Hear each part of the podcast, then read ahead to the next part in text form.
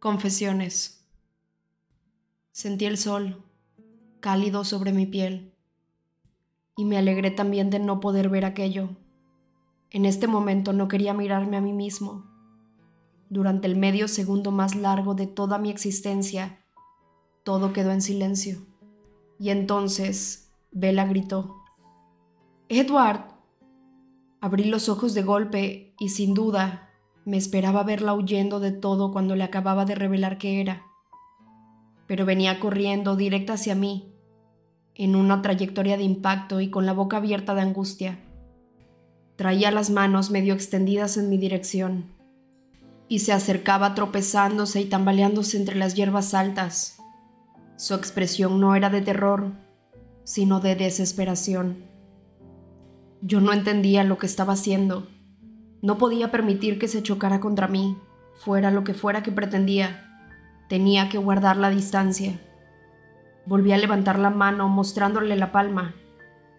Titubeó y después se tambaleó en el sitio durante un segundo, irradiando ansiedad. Cuando la miré a los ojos, vi en ellos mi reflejo y creí entenderlo. En aquel espejo yo parecía un hombre en llamas. Pese a haberle desmentido los mitos, Vela debía de haberse aferrado a ellos de manera inconsciente, porque estaba preocupada. Más que temer al monstruo, temía por el monstruo. Dio un paso hacia mí y vaciló al ver que yo retrocedía medio paso. ¿Te molesta? susurró. Sí, yo estaba en lo cierto. No temía por sí misma, ni siquiera ahora. No, le contesté en otro susurro. Se acercó otro paso más, ahora con cuidado. Dejé caer la mano. Vela seguía anhelando estar más cerca de mí. Su expresión cambió al aproximarse. Ladeó la cabeza. Sus ojos se entornaron en primera instancia y después se agrandaron hasta volverse enormes. Aún con todo aquel espacio entre nosotros, podía ver los efectos que provocaba la luz al refractarse en mi piel y brillar sobre la suya como a través de un prisma.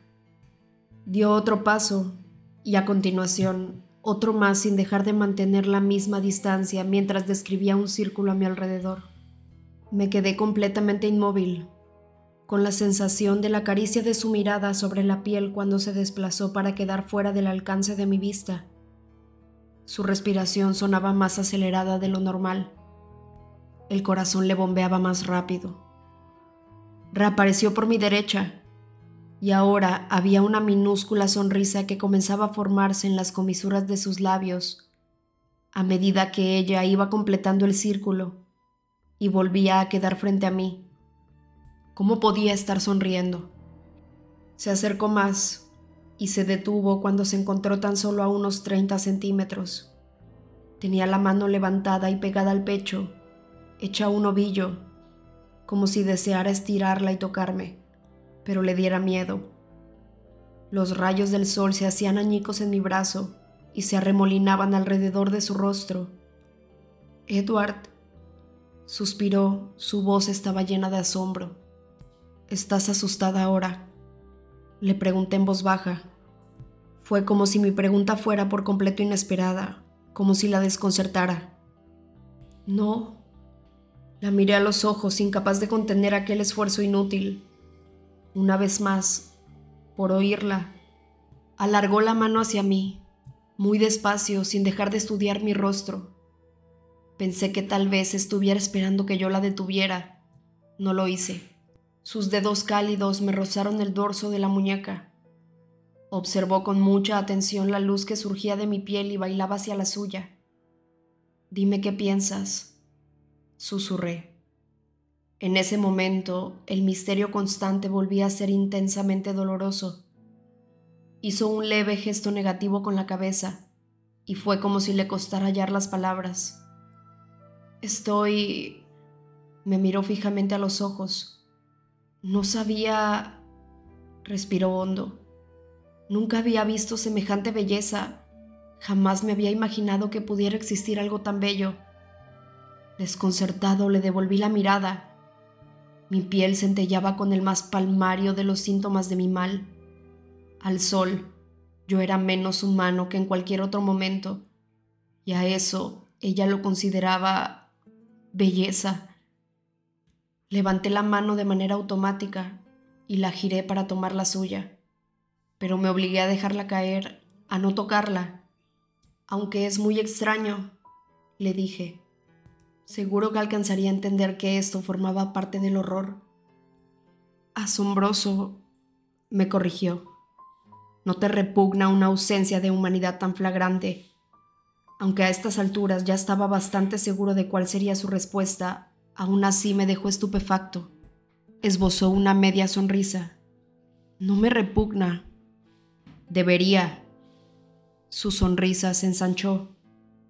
Me da la sensación de que la humanidad está bastante sobrevalorada. Con cuidado retiré el brazo de debajo de las cálidas yemas de sus dedos y lo oculté detrás de la espalda.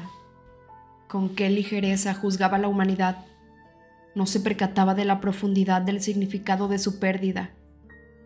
Vela dio otro medio paso adelante, su cuerpo tan próximo que su calor se hizo más pronunciado, más presente que el del sol alzó la cara hacia la mía, y con aquella luz el cuello adquirió un tono dorado, y el juego de las sombras destacó más el curso de la sangre por la arteria justo detrás del ángulo de la mandíbula.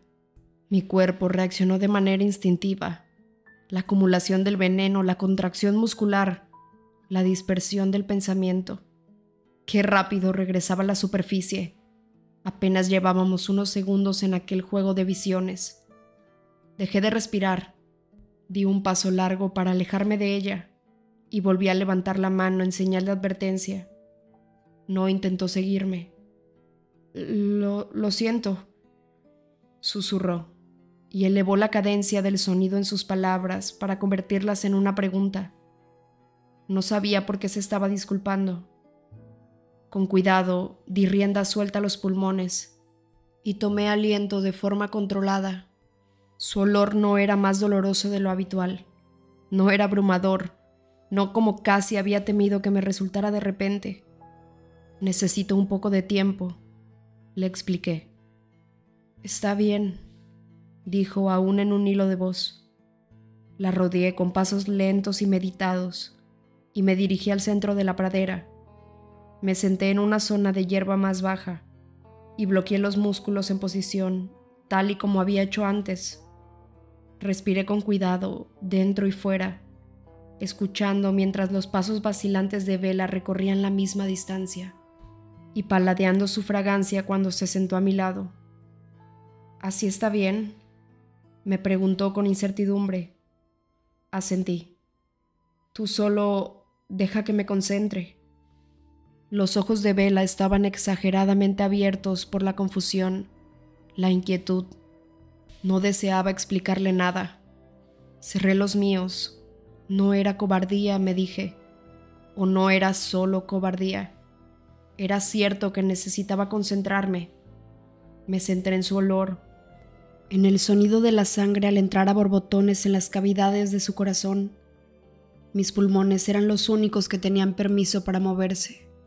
Aprisioné cualquier otra parte de mí en una rígida inmovilidad. El corazón de Vela me recordé en el instante en que mi sistema involuntario reaccionó al estímulo, la vida de Vela. Siempre me cuidaba mucho de no pensar en su sangre. El olor no lo podía evitar, pero el movimiento fluido, el pulso, el calor de su liquidez, eran cosas en las que no me podía recrear. Ahora, sin embargo, dejé que me ocuparan y me llenaran la mente, que me invadieran el cuerpo que lanzaran un ataque sobre mi autocontrol. Las palpitaciones y los borbotones, el martilleo y los sonidos líquidos, la riada por las arterias, más grandes, y las réplicas de esa riada por las venas más pequeñas. Su calor, un calor que rompía en oleadas sobre mi piel expuesta a pesar de la distancia entre nosotros. El sabor que me ardía en la lengua me dolía en la garganta. Me dejé cautivar y observé. Una pequeña parte de mi cerebro era capaz de mantenerse desligada, de seguir pensando en medio de aquella avalancha. Con esa pequeña brisna de racionalidad, examiné mi reacción de manera minuciosa. Calculé la magnitud de la fortaleza necesaria para frenar cada respuesta y sopesé la fuerza que de verdad tenía frente a la cuenta que había hecho. Eran unos cálculos aproximados, pero me convencí de que mi fuerza de voluntad era más intensa que mi naturaleza bestial, ligeramente. Era este el nudo de Alice. No parecía completo. Mientras tanto, Bella seguía sentada casi tan inmóvil como yo, pensando en sus propias cosas. Podría imaginarse alguna fracción del tumulto que invadía mi cabeza. ¿Qué explicación le daba ella a este extraño cara a cara tan silencioso? Pensar a ella lo que pensara al respecto, su cuerpo estaba en calma. Era como si el tiempo se ralentizara con el pulso de vela. El sonido de los pájaros en los árboles distantes se volvió somnoliento. La cascada del riachuelo se hizo más lánguida de algún modo. Se me relajó el cuerpo y pasado un rato incluso dejó de hacérseme agua a la boca. Transcurridos 2.364 latidos de su corazón, Sentí que poseía un mayor autocontrol del que había tenido en muchos días. La clave era enfrentarse a las cosas, tal y como había predicho Alice. Estaba listo. ¿Cómo podía estar seguro? ¿Cómo iba a estar seguro alguna vez?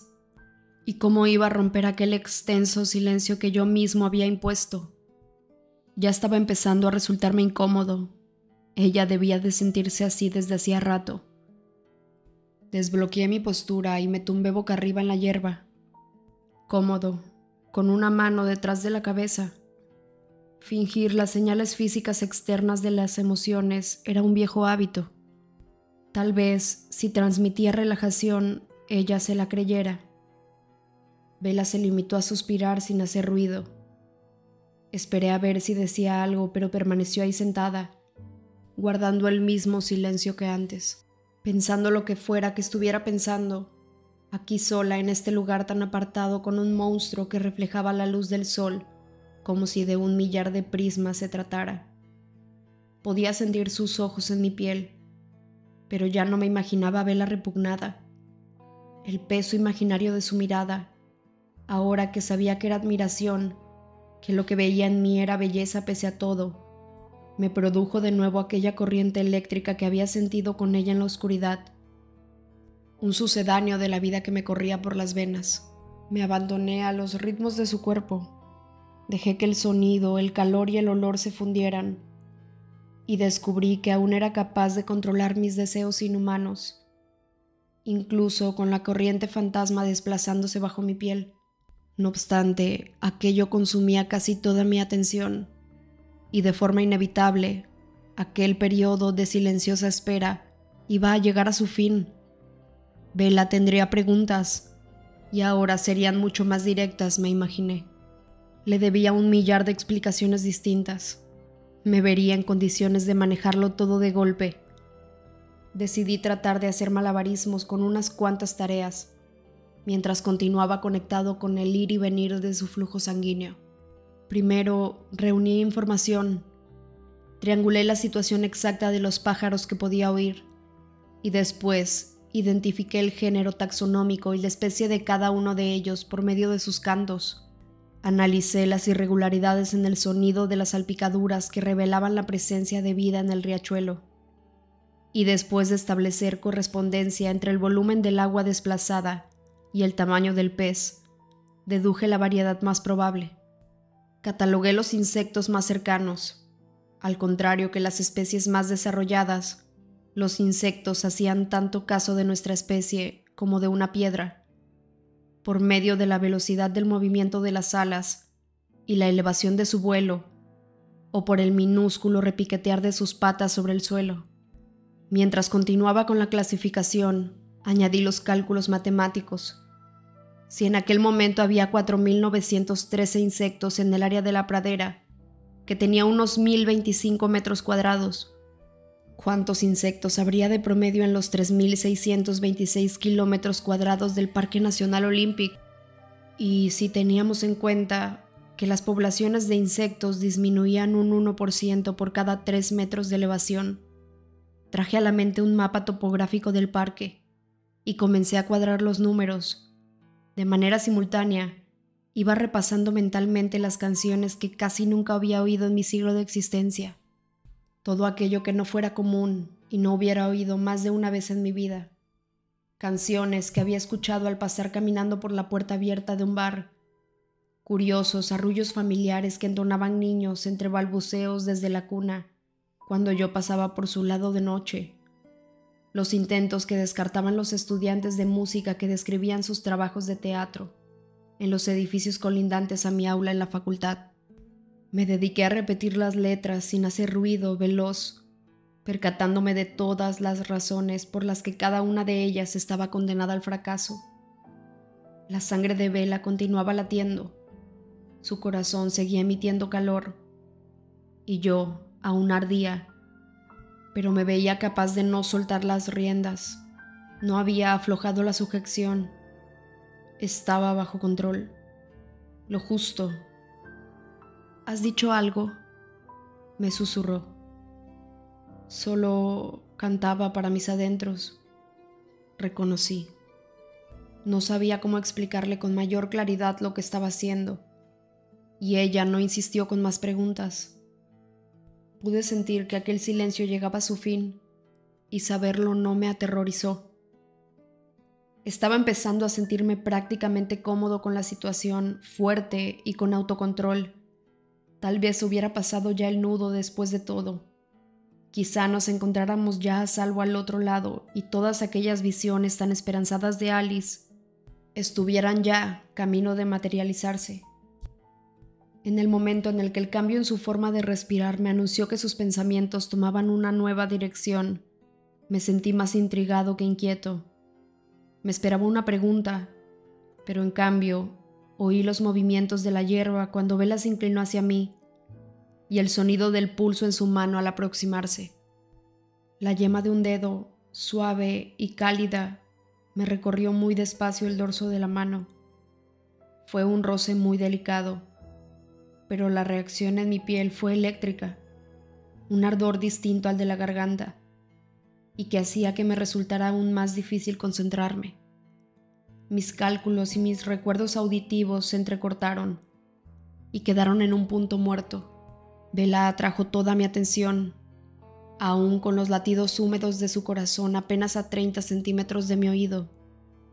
Abrí los ojos impaciente por ver su expresión y tratar de adivinar lo que pensaba. No me llevé una decepción. Otra vez tenía la mirada encendida y maravillada, las comisuras de los labios curvadas hacia arriba. Me miró a los ojos y aumentó su sonrisa. La imité. No te asusto. No la había asustado. Ella quería estar aquí conmigo. Cuando me respondió, lo hizo con un tono burlón no más que de costumbre. Se inclinó más hacia mí. Posó la mano entera sobre mi antebrazo y la deslizó lentamente en una caricia hacia la muñeca. Sentí el calor febril de su piel contra la mía, y a pesar del temblor de sus dedos, no había miedo en aquel roce. Traté de contener mi reacción y los ojos se me fueron cerrando poco a poco. La corriente eléctrica era como un terremoto que sacudía el centro de mi ser. ¿Te molesta? Me preguntó y su mano hizo una pausa en su avance. No, respondí enseguida y proseguí, ya que deseaba compartir con ella algo que yo estaba experimentando. No te puedes ni imaginar cómo se siente eso. Yo mismo no me lo podría haber imaginado antes de aquel momento. Superaba cualquier placer que hubiera sentido nunca. Sus dedos volvieron a ascender por el mismo camino hasta el interior del codo, donde trazaron unos dibujos se movió para cambiar el peso del cuerpo y alargó la otra mano hacia la mía. Sentí su leve jalón y me percaté de que deseaba darle la vuelta a mi mano. Sin embargo, cuando accedí, detuvo en seco ambas manos y se le escapó un grito ahogado y silencioso. Alcé la vista y de inmediato reparé en mi error. Me había movido como un vampiro, no como un humano. Lo siento, dije entre dientes. Pero cuando se cruzaron nuestras miradas pude ver que no había causado un auténtico daño. Se recuperó de la sorpresa sin que la sonrisa desapareciera de su rostro.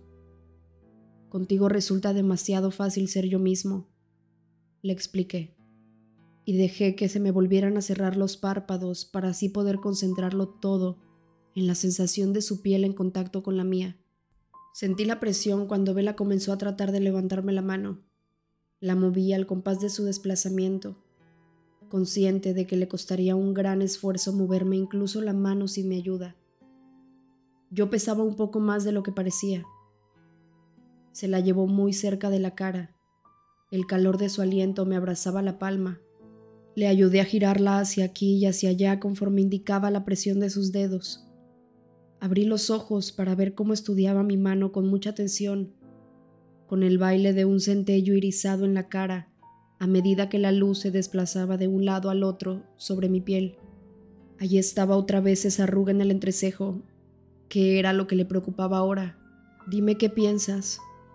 Dije aquellas palabras con delicadeza, pero se daba cuenta ella de que eran una súplica. Me sigue resultando extraño no saberlo. Frunció los labios apenas un poco y la ceja izquierda se le arcó unos milímetros. Bueno, ya sabes, el resto nos sentimos así todo el tiempo. El resto. La inmensa familia de la humanidad en la que yo no estaba incluido. Su gente, su especie. La vida es dura. Aquellas palabras no sonaron como la broma que yo pretendía que fuera. No me has contestado respondió muy despacio. Deseaba poder saber qué pensabas tú y... Era obvio que había más. Y... Hablaba en voz muy baja. A un humano le habría costado mucho oírla. Deseaba poder creer que eres real. Y deseaba no tener miedo. Sentí una punzada de dolor que me atravesó de parte a parte. Me equivocaba. Al final sí que la había aterrorizado, por supuesto que sí. No quiero que estés asustada. Era una disculpa y un lamento. Me quedé sorprendido cuando sonrió casi con picardía. Bueno, no me refería exactamente a esa clase de miedo, aunque sin duda es algo sobre lo que debo pensar. Ahora estaba bromeando. ¿A qué podría estar refiriéndose? Me incorporé a medias, demasiado ansioso por obtener respuestas como para seguir fingiendo despreocupación. Entonces, ¿de qué tienes miedo?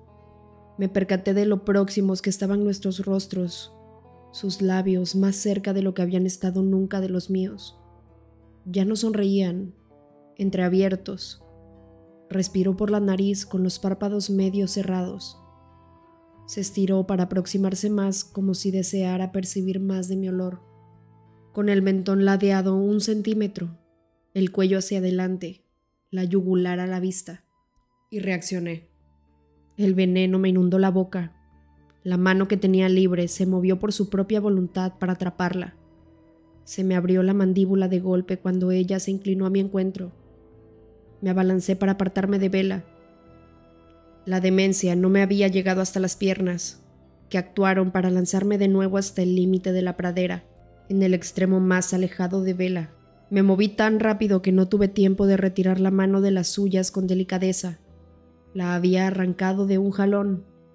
Lo primero que se me pasó por la cabeza cuando aterricé agazapado entre las sombras de los árboles fueron sus manos, y me invadió el alivio cuando vi que aún las tenía unidas a las muñecas.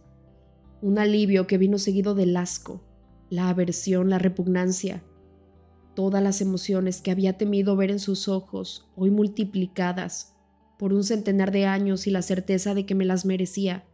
Eso y más el monstruo, la pesadilla, el que destrozaba tantas vidas, el que mutilaba los sueños, los de ambos, los suyos y los míos.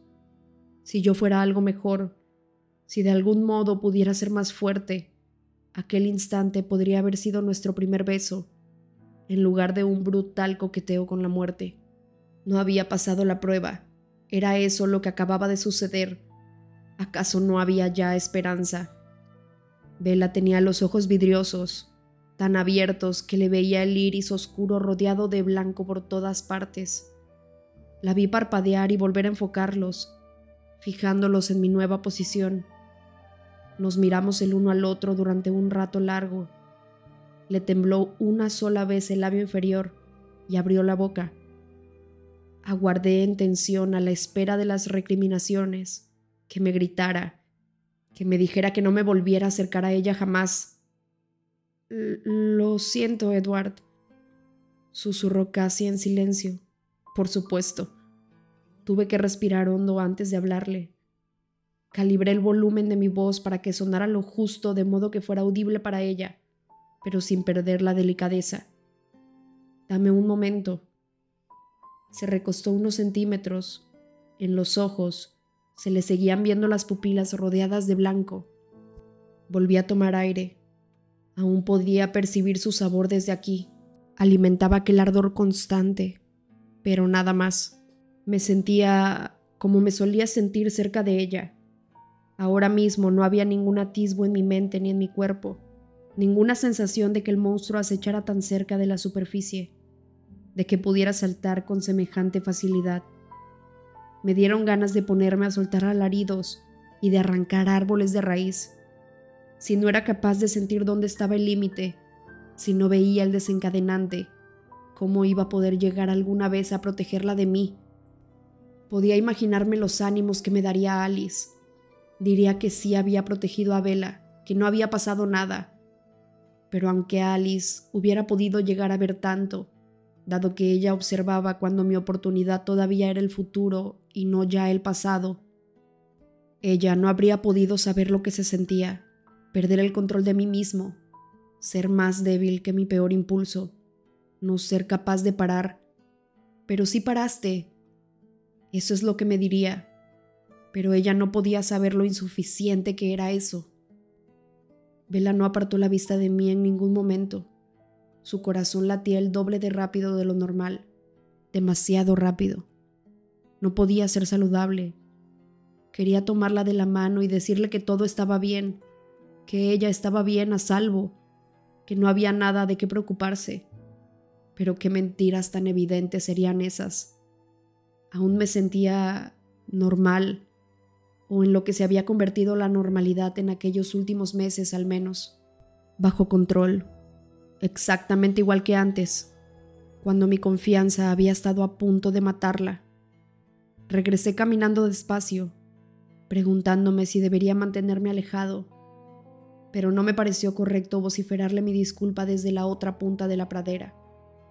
No confiaba en poder estar tan cerca de ella como antes. Me detuve a unos pocos pasos de distancia, la justa para mantener una conversación, y me senté en el suelo. Traté de expresar todo lo que sentía con aquellas palabras. Lo siento mucho. Bella parpadeó y sus ojos volvieron a abrirse de forma exagerada. El corazón martillaba demasiado rápido. La expresión de su rostro era inmutable, como si mis palabras no significaran nada para ella, como si no las hubiera oído siquiera. Hice algo que de inmediato supe que había sido una mala idea. Volví a adoptar mi habitual patrón de conducta, el de intentar hacer como si no pasara nada, aligerar el ambiente. Estaba desesperado por quitarle del rostro aquella impresión petrificada. Comprenderías a qué me refiero si te dijera que solo soy un hombre. Un segundo más tarde de lo que debería, Vela asintió. Una sola vez. Trató de sonreír ante aquel intento carente de gusto de quitarle seriedad al asunto pero aquel esfuerzo no hizo sino estropearle más el gesto. Parecía estar sufriendo. Y después, por fin, pareció asustada. Ya había visto el miedo reflejado en su rostro en otras ocasiones, pero Vela siempre me había tranquilizado enseguida. Cada vez que yo albergaba una cierta esperanza de que se hubiera percatado de que no valía la pena correr aquel inmenso riesgo por mí, ella se encargaba de desmentir mi suposición. El temor en sus ojos nunca había sido miedo de mí. Hasta ahora. El olor de su miedo saturaba el aire, ácido y metálico. Esto era exactamente lo que yo había estado esperando, lo que siempre me había dicho a mí mismo que deseaba, que ella me diera la espalda y se fuera. que se pusiera a salvo y que me dejara allí solo y abrazado. Su corazón continuaba martillando y a mí me daban ganas de echarme a reír y a llorar. Estaba recibiendo lo que quería. Y todo porque ella se había acercado apenas un par de centímetros más de lo que debería. Se había aproximado lo suficiente como para percibir mi olor y le había parecido agradable. Lo mismo que mi cara le resultaba atractiva y le llamaban poderosamente la atención todas mis demás trampas. Todo en mí le provocaba deseos de acercarse más, pues había sido diseñado así con ese fin. Soy el mejor depredador del mundo, ¿no es cierto? Ahora no hice el menor intento de ocultar la amargura en mi voz. Todo cuanto me rodea te invita a venir a mí. La voz, el rostro, incluso mi olor. Qué exceso todo aquello. Qué sentido tenían mi encanto y mi atractivo. Yo no era una planta carnívora, a la espera de que las presas se me posaran en la boca. No podía haber sido yo tan repugnante por fuera como lo era por dentro, como si los necesitara. Ahora me sentía fuera de control, pero no del mismo modo. Todo mi amor, mis anhelos y esperanzas se estaban desmoronando. Un millar de siglos de dolor se extendían ante mí y no quería seguir fingiendo. Si no iba a poder ser feliz por ser un monstruo, que me dejaran al menos ser ese monstruo.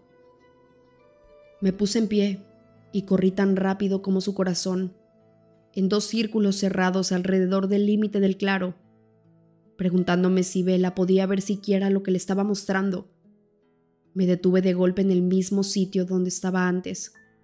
Este era el motivo de que no me hiciera falta una voz seductora. Como si pudieras huir de mí. Me reí ante aquella idea, el humor tan grotesco de aquella imagen en mis pensamientos. El sonido de mi carcajada rebotó en los árboles con una serie de ecos estridentes. Y después de la persecución, vendría la captura. La rama más baja del abeto centenario que tenía al lado estaba al alcance de mi mano. La arranqué del tronco sin el menor esfuerzo. La madera chilló y protestó. La corteza y las astillas reventaron en un estallido en lugar de donde había herido el árbol. Sopesé la rama en la mano por un instante. Unos 392 kilos. No era suficiente para vencer en una batalla contra la cicuta que había al otro lado del claro, a mi derecha, pero sí lo bastante para causar algún daño. Apunté a un nudo a unos nueve metros de altura y lancé la rama hacia el árbol de la cicuta. Mi proyectil impactó de lleno en el blanco, y el extremo más grueso de la rama se estampó con un crujido sonoro y se desintegró en una lluvia de astillas que cayó sobre los helechos de debajo, con un leve sonido silbante. En el centro del nudo se abrió una fisura que avanzó serpenteando a lo largo de unos metros en ambas direcciones. La cicuta tembló. El impacto se propagó por las raíces y hacia el suelo. Me pregunté si habría acabado con el árbol. Tendría que esperar unos meses para saberlo. Con un poco de suerte se recuperaría la pradera era perfecta tal y como estaba. Qué poco esfuerzo por mi parte. No me había hecho falta utilizar más que una minúscula fracción de las fuerzas a mi disposición. Y aún así, cuánta violencia, cuánto daño. En dos zancadas me encontraba sobre ella, apenas a un brazo de distancia, como si pudieras derrotarme. La amargura desapareció de mi voz Aquella pequeña pataleta no me había costado energía ninguna, pero sí había consumido parte de mi cólera.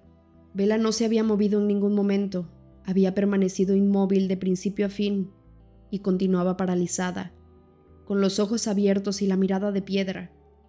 Nos miramos el uno al otro durante lo que me pareció un largo rato.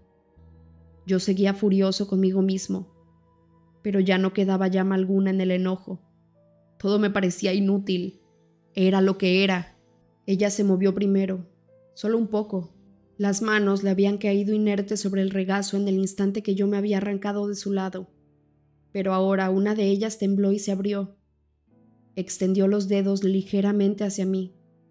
Lo más probable era que fuera un movimiento inconsciente, pero se parecía de un modo siniestro a aquella ocasión en la que había rogado vuelve en sus sueños y había extendido la mano hacia algo.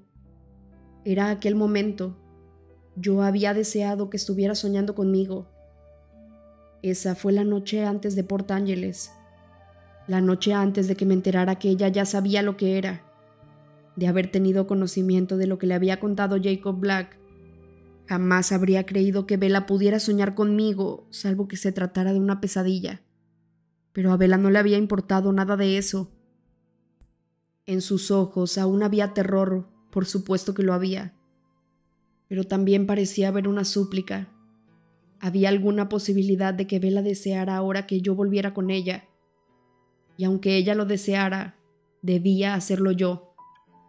Su dolor, mi mayor debilidad, tal y como Alice me lo había mostrado que sería, odiaba verla aterrorizada. Me partía en dos saber lo mucho que me merecía ese temor, pero más que cualquiera de esas dos cargas, lo que no podía aguantar era ver su dolor. Me arrebataba la capacidad de tomar cualquier decisión que tuviera el menor viso de ser acertada. No temas, le rogué en un susurro. Te prometo, no, ese verbo se había vuelto ya demasiado informal. Te juro que no te haré daño, no temas. Lentamente me acerqué más, sin hacer ningún movimiento que a ella no le diera tiempo de anticipar. Me senté muy a poco, por fases muy deliberadas, de manera que me hallara una vez más donde habíamos empezado. Me encorvé un poco para que mi rostro quedara a la altura del suyo. Se le tranquilizó el ritmo cardíaco, se le relajaron los párpados, regresaron a su sitio habitual. Era como si mi cercanía la calmara. Perdóname, por favor, le supliqué. Puedo controlarme, me has tomado desprevenido, pero ahora me comportaré mejor. Qué disculpa tan patética. Aún así, logró que se le asomara la sombra de una sonrisa por la comisura de los labios. Y yo, como un tonto, volví a caer en mis inmaduros esfuerzos por ser gracioso. Hoy no tengo sed, de verdad. Incluso le guiñé un ojo. Cualquiera diría que tenía 13 años en vez de 104. Pero Vela se rió, casi sin aliento y un poco temblorosa, pero aún así su risa fue auténtica, con un verdadero regocijo y alivio. Su mirada se volvió más cálida, se le relajaron los hombros y se le volvieron a abrir las manos. Al colocar la mano con suavidad de nuevo en la suya, fue tal la sensación de que así era como tenía que ser. No debería, pero así era. ¿Estás bien? Observó nuestras manos acto seguido. Alzó la mirada para concentrarse en mis ojos por un instante y volvió a bajarla. Comenzó a trazar las líneas de la palma de mi mano con la yema del dedo, exactamente igual que estaba haciendo antes de mi arrebato. Sus ojos regresaron con los míos y una sonrisa se le fue extendiendo por el rostro hasta que le apareció aquel hoyuelo en la barbilla. En aquella sonrisa no había ningún juicio ni remordimiento. Yo también le sonreí y me sentí como si hasta ahora mismo no hubiera sido capaz de admirar la belleza de aquel lugar. De repente el sol, las flores y el tono dorado en el aire estaban ahí para mí, dichosos y compasivos. Sentí la compasión que ella me estaba regalando y el corazón de piedra se me hinchó de gratitud. El alivio la confusión del gozo y la culpa me recordaron de pronto aquel día en que volví a casa, tantas décadas atrás. Tampoco había estado preparado por aquel entonces. Tenía pensado esperar. Quería volver a tener los ojos dorados antes de que me viera Carlyle, pero aún así los tenía de un extraño color anaranjado, un ámbar que tendía más hacia el rojo. Estaba teniendo dificultades para adaptarme a mi antigua dieta Nunca me había costado tanto. Temía que si no contaba con la ayuda de Carlyle no sería capaz de seguir adelante. Volvería a caer en mis antiguas costumbres. Me preocupaba aquello, portar esa prueba tan clara en mis ojos. Me pregunté cuál sería la peor recepción que podía esperarme. Me echaría de allí sin más.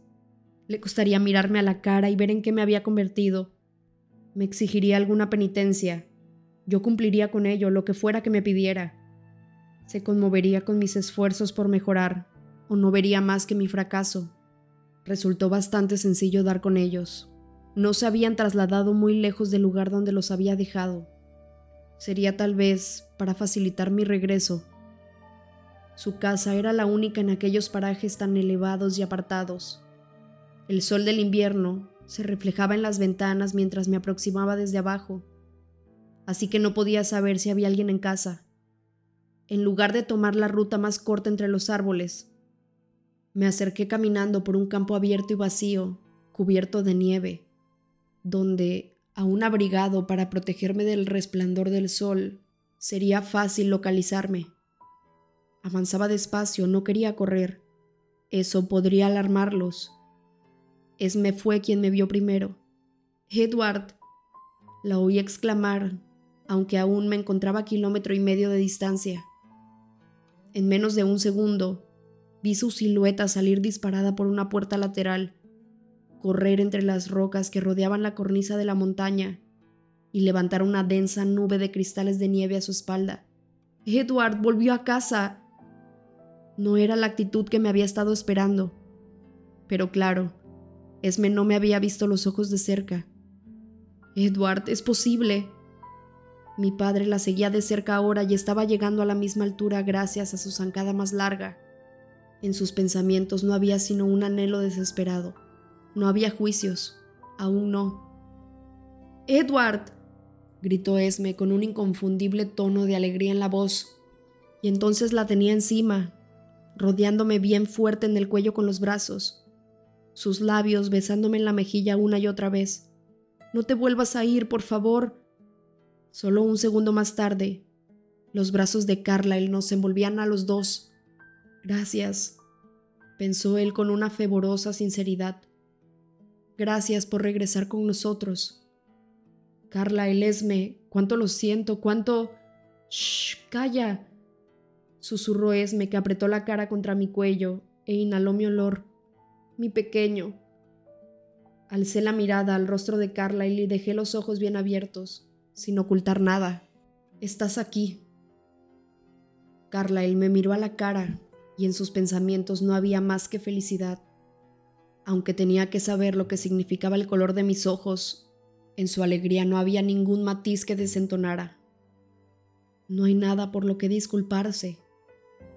Muy despacio, prácticamente incapaz de confiar en que fuera algo tan simple, levanté los brazos y correspondí al abrazo de mi familia.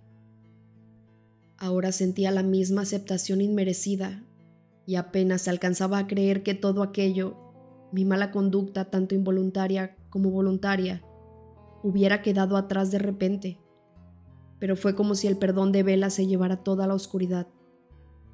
Bueno, ¿por dónde íbamos antes de que me comportara con tanta rudeza? Recordaba dónde estaba yo, apenas a unos centímetros de sus labios entreabiertos. Embelesado con el misterio de su mente, pestañeó un par de veces. La verdad es que no lo recuerdo. Era comprensible, Inhalé el fuego y lo volví a exhalar, ansiando que el ardor me hiciera un daño real. Creo que estábamos hablando de por qué estabas asustada, además del motivo obvio. Era probable que el miedo más evidente hubiera expulsado el otro de su mente por completo. Pero me sonrió y volvió a bajar la mirada hacia mi mano. Ah, sí. Nada más. Y bien, le insistí. En lugar de mirarme a los ojos, comenzó a trazar líneas en la palma de mi mano. Intenté interpretar la secuencia con la esperanza de ver un dibujo o incluso letras. Edward, vete por favor. Pero no fui capaz de hallarles un sentido.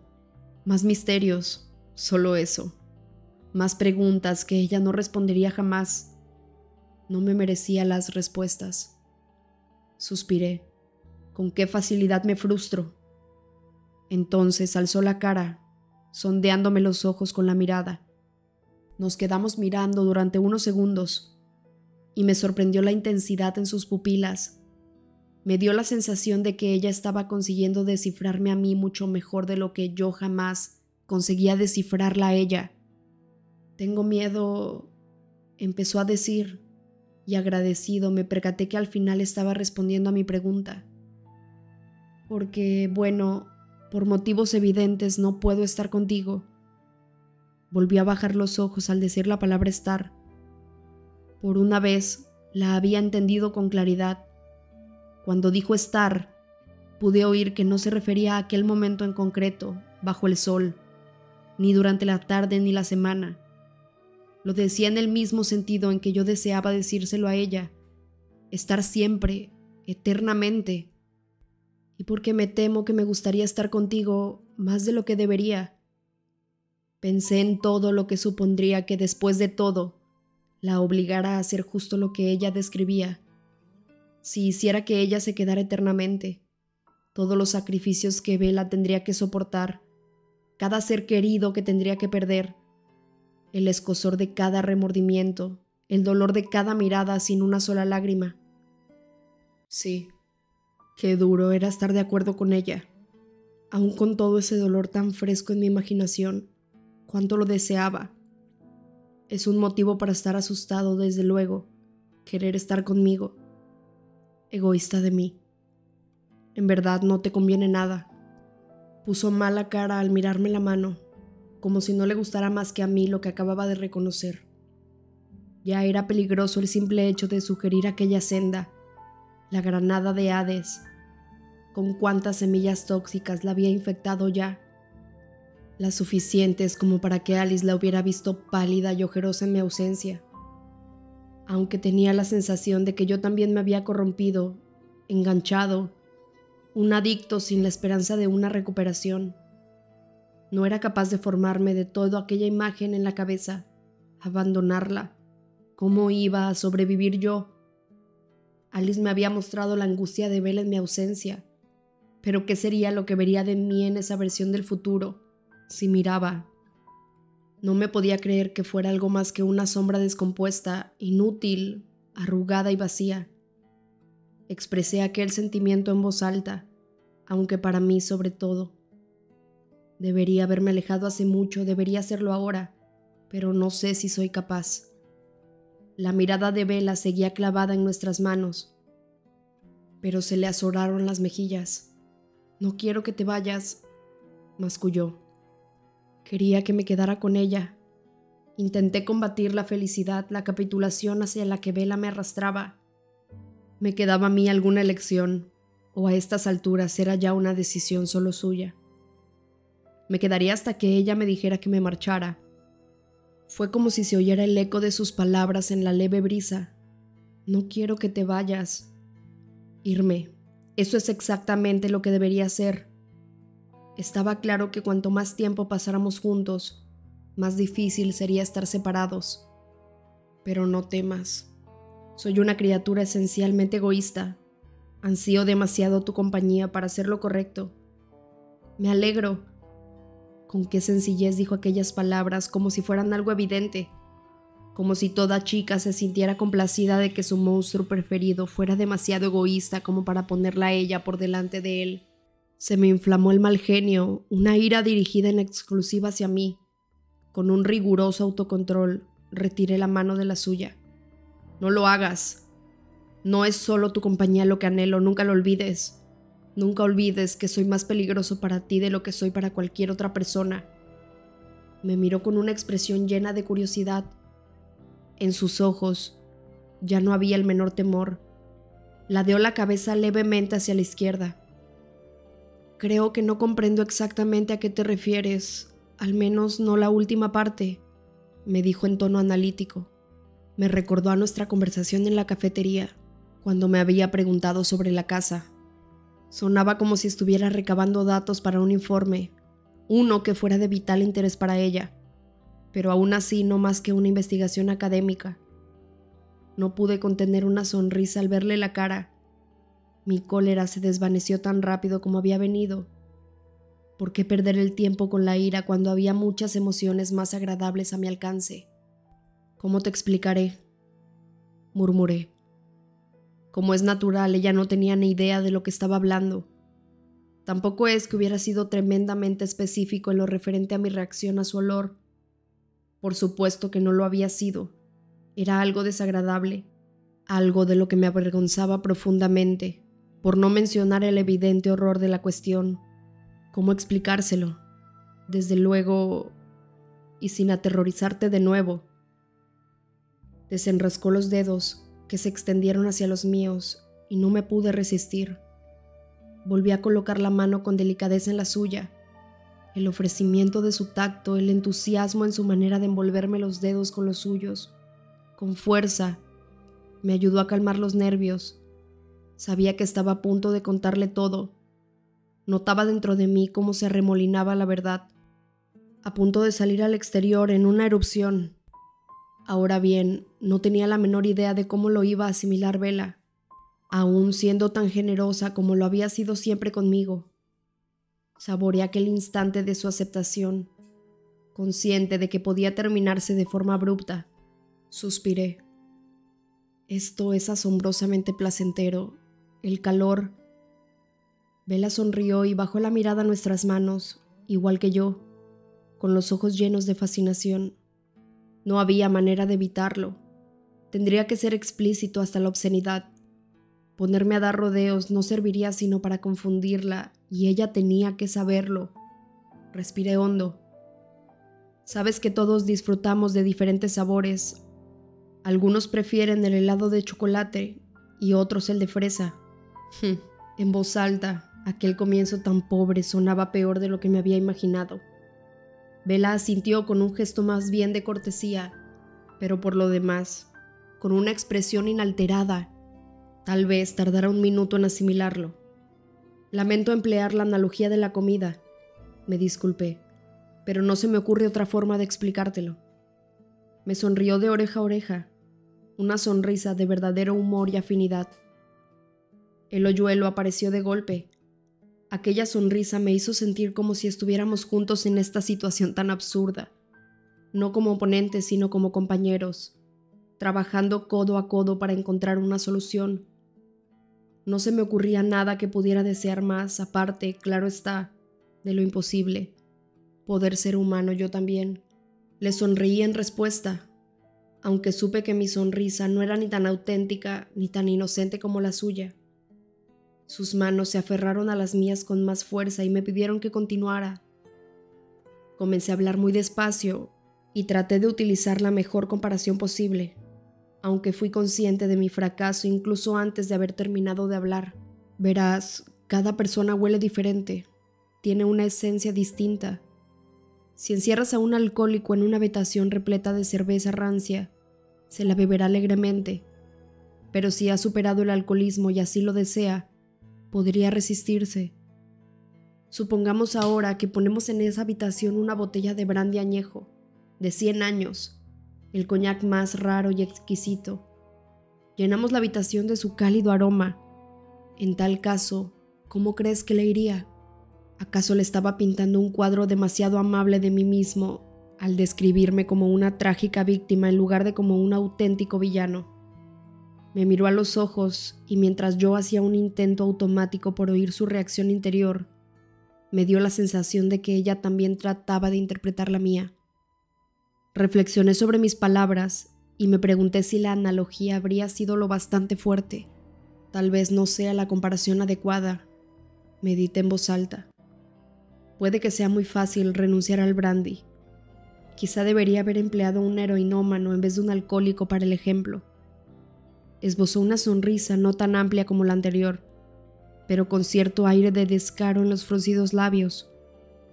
Bueno, ¿quieres decir que soy tu marca de heroína? Sorprendido, estuve a punto de echarme a reír. Bella estaba haciendo lo mismo que yo trataba de hacer siempre. Bromear, restarle importancia al asunto, aligerarlo, con la única diferencia de que ella sí lo estaba consiguiendo. Sí, Tú eres exactamente mi marca de heroína. Aquel reconocimiento era horrible sin la menor duda, y aún así de alguna manera me sentí aliviado. Todo había sido cosa suya. Su apoyo y su comprensión, el hecho de que Vela fuera capaz de perdonar todo esto, hacía que me diera vueltas la cabeza. ¿Cómo era posible? Y adoptó de nuevo su papel de investigadora. ¿Sucede eso con frecuencia? Me preguntó con la cabeza ladeada en un gesto de curiosidad. Pese a mi insólita capacidad para oír los pensamientos, resultaba difícil establecer comparaciones exactas. Yo no percibía realmente las sensaciones de la persona a la que escuchaba. Tan solo conocía lo que esa persona pensaba al respecto de lo que sentía. Mi interpretación de la sed ni siquiera era exactamente igual que la del resto de mi familia. Para mí la sed era un fuego ardiendo. Jasper también la describía como una quemazón, pero para él se parecía más a un ácido que a una llamarada, algo químico que lo saturaba. Rosalie la veía como una sequedad profunda, una carencia desgarradora más que una fuerza externa. Emmet solía evaluar su sed de un modo similar. Supuse que era algo natural, ya que Rosalie había sido la primera influencia y la más frecuente en la segunda vida de Emmet de manera que conocía todas las ocasiones en las que los demás les había costado resistirse y cuando no habían sido capaces de hacerlo, pero no podía saber con exactitud cuán potente había sido para ellos la tentación. No obstante, sí podía hacer más conjeturas con un cierto fundamento, basándome en su habitual capacidad de autocontrol. Era una técnica imperfecta, pero pensé que serviría para dar respuesta a la curiosidad de Vela, es decir, más horror. No pude mirarla a la cara mientras respondía. En lugar de eso, me fijé en el sol, que descendía poco a poco y ya se acercaba a las copas de los árboles. Cada segundo que se iba me dolía más que nunca. Unos segundos que jamás podría volver a pasar con ella. Ojalá no tuviéramos que dedicar un tiempo tan valioso a algo tan desagradable. He hablado con mis hermanos al respecto. Para Jasper, todos los humanos son iguales. Él es el miembro más reciente de nuestra familia y tiene que esforzarse mucho para conseguir una abstinencia completa. No ha tenido tiempo para hacerse más sensible a las diferencias de olor, de sabor. Di un respingo al percatarme demasiado tarde del camino por el que habían llevado mis divagaciones. Lo siento, me apresuré a añadir. Vela soltó un pequeño resoplido de exasperación. No me molesta, por favor no te preocupes por ofenderme o asustarme por lo que sea. Así es como piensas, te entiendo, o al menos puedo intentarlo, explícate como puedas. Traté de asentarme. Tenía que aceptar que, por obra de alguna suerte de milagro, Vela era capaz de conocer mi lado más oscuro y no verse sacudida por el terror. Era capaz de no odiarme por ello. Y si ella tenía la suficiente fortaleza para oír aquello, yo tenía que ser lo bastante fuerte para pronunciar las palabras. Volví a mirar al sol y sentí el límite de tiempo en su lento descenso. Así que Jasper no está seguro de si alguna vez se ha topado con alguien tan... Volví a empezar despacio. Tan apetecible como tú me resultas a mí. Eso me hizo reflexionar mucho. Emmet es el que hace más tiempo ha dejado de beber, por decirlo de alguna manera, y comprende lo que quiero decir. Dice que le sucedió dos veces, una con más intensidad que otra. Por fin la miré a los ojos y los tenía ligeramente entrecerrados, muy concentrada. ¿Y a ti? me preguntó. Esa respuesta era fácil, sin necesidad de ninguna conjetura. Jamás. Fue como si Vela se quedara reflexionando un rato largo sobre aquella palabra. Ojalá supiera lo que significaba para ella. Su expresión se relajó entonces un poco. ¿Qué hizo Emmet? Me preguntó con un aire de familiaridad, como si esto no fuera más que un relato extraído de un libro de cuentos que estaba compartiendo con ella, como si el bien siempre acabara imponiéndose, por muy oscuro que pudiera llegar a ponerse el camino en ciertos momentos, y no pudiera suceder ningún verdadero mal ni nada que fuera de una crueldad permanente. ¿Cómo podría hablarle de aquellas dos víctimas inocentes? Seres humanos con esperanzas y temores, personas con familias y amigos que las querían, seres imperfectos que se merecían la oportunidad de ser mejores, de intentarlo, un hombre y una mujer cuyos nombres ahora estaban grabados en unas simples lápidas en unos oscuros cementerios. Pensaría mejor o peor de nosotros si supiera que Carlyle nos había obligado a asistir a sus funerales, no solo a los de estas víctimas, sino a los de todas las personas que habían sido víctima de nuestros errores y nuestras faltas.